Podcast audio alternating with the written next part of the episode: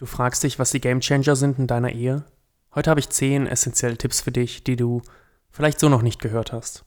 Hi zusammen, willkommen zum 5-Minuten-Podcast. Schön, dass du wieder eingeschaltet hast. Herzlich willkommen. Auf diesem Kanal bekommst du alle Tipps und Tricks mit, Strategien und Methoden rund um deine Ehe. Wie du deine Ehe aus einer tiefen Krise retten kannst oder einfach nur deinen Alltag verbesserst. Viel Spaß mit dieser Folge. Wir hatten letztens neun Konstrukte, um das Vertrauen wiederherzustellen. Hier gibt es teilweise Überschneidungen. Aber die gibt es, weil wir diesen Dingen leider oft zu wenig Aufmerksamkeit schenken. Es schadet nicht, die Dinge manchmal mehrfach zu hören, wahrzunehmen und dadurch zu verinnerlichen. Starten wir direkt mit so einem. Liebe ist eine Entscheidung. Du entscheidest dich jeden Tag aufs Neue, deinen Partner zu lieben oder eben nicht zu lieben. Aber es ist und bleibt deine Entscheidung.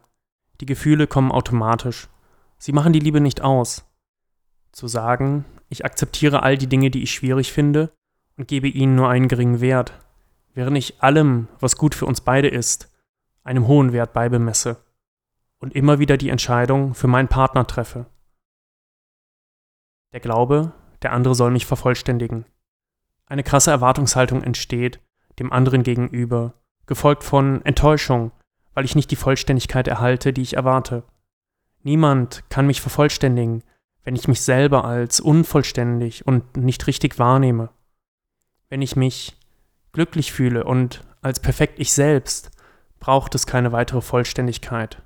Und mein Partner braucht mich nicht vervollständigen, kann damit sein, was er sein soll, er selbst. Geben statt nehmen. Jeden Tag die Frage stellen, was kann ich tun, um dich ein wenig glücklicher zu machen? Wo kann ich dir helfen, beistehen, deine Lasten mit dir tragen? Welche Freuden kann ich mit dir teilen? Verändere dich selbst. Du sollst, du musst, du, du. Ich fange bei mir an. Was kann ich heute verändern? Welche neue Entscheidung kann ich treffen, um die Situation zu drehen? Heute streite ich nicht. Heute bleibe ich ruhig. Heute bin ich liebevoll und verzeihe. Vergib, wenn du vergibst. Nachdem ich vergeben habe, vergebe ich wirklich.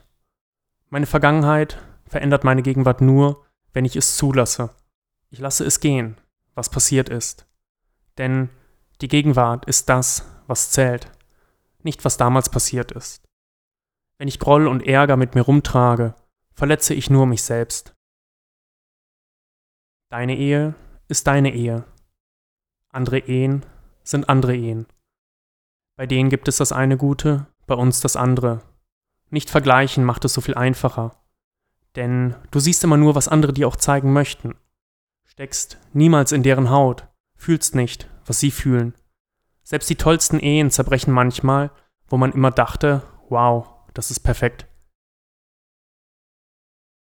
Es wächst, worauf du dich fokussierst. Wenn es die Ehe eines anderen ist, dann wächst dein Neid, dein Verlangen und das Gefühl, nicht genug zu haben. Dankbarkeit für all die guten Dinge, die dich umgeben, hilft. Finde den Weg, wie dein Partner geliebt werden möchte. Sind es die Worte, die er oder sie braucht? Oder Berührung, Umarmungen und viel körperliche Nähe? Fühlt sich dein Partner am meisten geliebt, wenn du deine Liebe durch Taten zeigst? Mit ihm oder ihr wach bleiben, wenn eine schwere Präsentation vorzubereiten ist? Das Lieblingsessen kochen? Oder sind es kleine Aufmerksamkeiten und Geschenke? Weiße Schokolade vom Einkaufen mitbringen oder Schmuck? Vielleicht ist es auch die ungeteilte Aufmerksamkeit. Blickkontakte, die bis auf den Grund gehen, wenn ihr euch unterhaltet. Zuhören, selbst bei den kleinsten Dingen und den kleinsten Entscheidungen.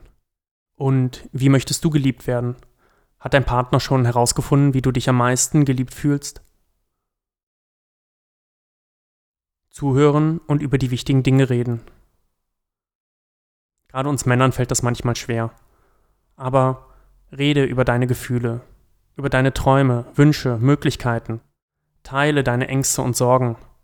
Vielleicht kennst du das. Manchmal ist dein Kontakt unglaublich intensiv, obwohl wir uns erst seit wenigen Stunden kennen.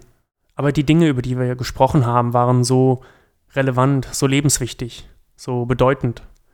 Nicht die Zeit spielt eine Rolle, sondern die Intensität lieber einmal über das, was mich tief in meinem Inneren bewegt, gesprochen, als hundertmal darüber, was ich am Tag erlebt habe. Und wenn der andere redet, höre ich zu. Mit meinen Ohren, mit meinem Körper, mit meinem Blick und meinem Herzen, so dass es in diesem Moment nichts anderes gibt, was relevant ist. Genieße die kleinen Dinge. Jeden Tag passieren hunderte und tausende wunderschöner Dinge. Nebeneinander aufwachen, ein Lächeln, eine kleine Geste. Wir werden jeden Tag beschenkt mit der ganzen Fülle des Lebens und zu zweit noch viel mehr als allein. Je mehr ich mich an den kleinen Dingen erfreue, desto gewaltiger und intensiver sind die großen.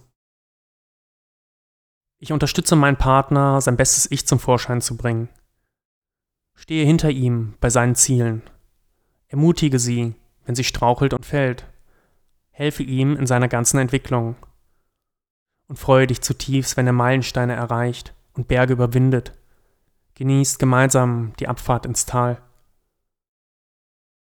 Und zu guter Letzt Zeit für euch, gemeinsam, nur ihr zwei. Egal, ob ihr essen geht oder tanzen, wandern oder stundenlang im Bett rumalbert. Ohne Zeit für euch kann eure Ehe nicht überleben. Also, entscheide dich für deinen Partner jeden Tag neu. Vergiss Vervollständigung, du bist perfekt du selbst. Geben statt nehmen. Vergib wirklich, wenn du vergibst. Deine Ehe ist deine Ehe, andere Ehen sind andere Ehen.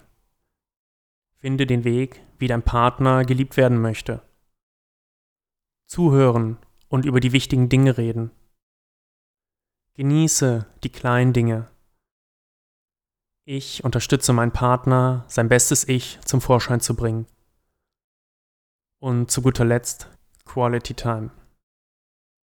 Wenn dir die Folge gefallen hat, gib mir gern einen Daumen hoch oder eine 4 oder 5 Sterne Bewertung. Ich freue mich wirklich sehr darüber und erhalte dann dadurch ein, ein Feedback von dir.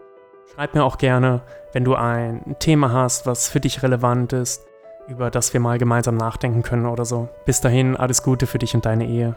Dein Simon.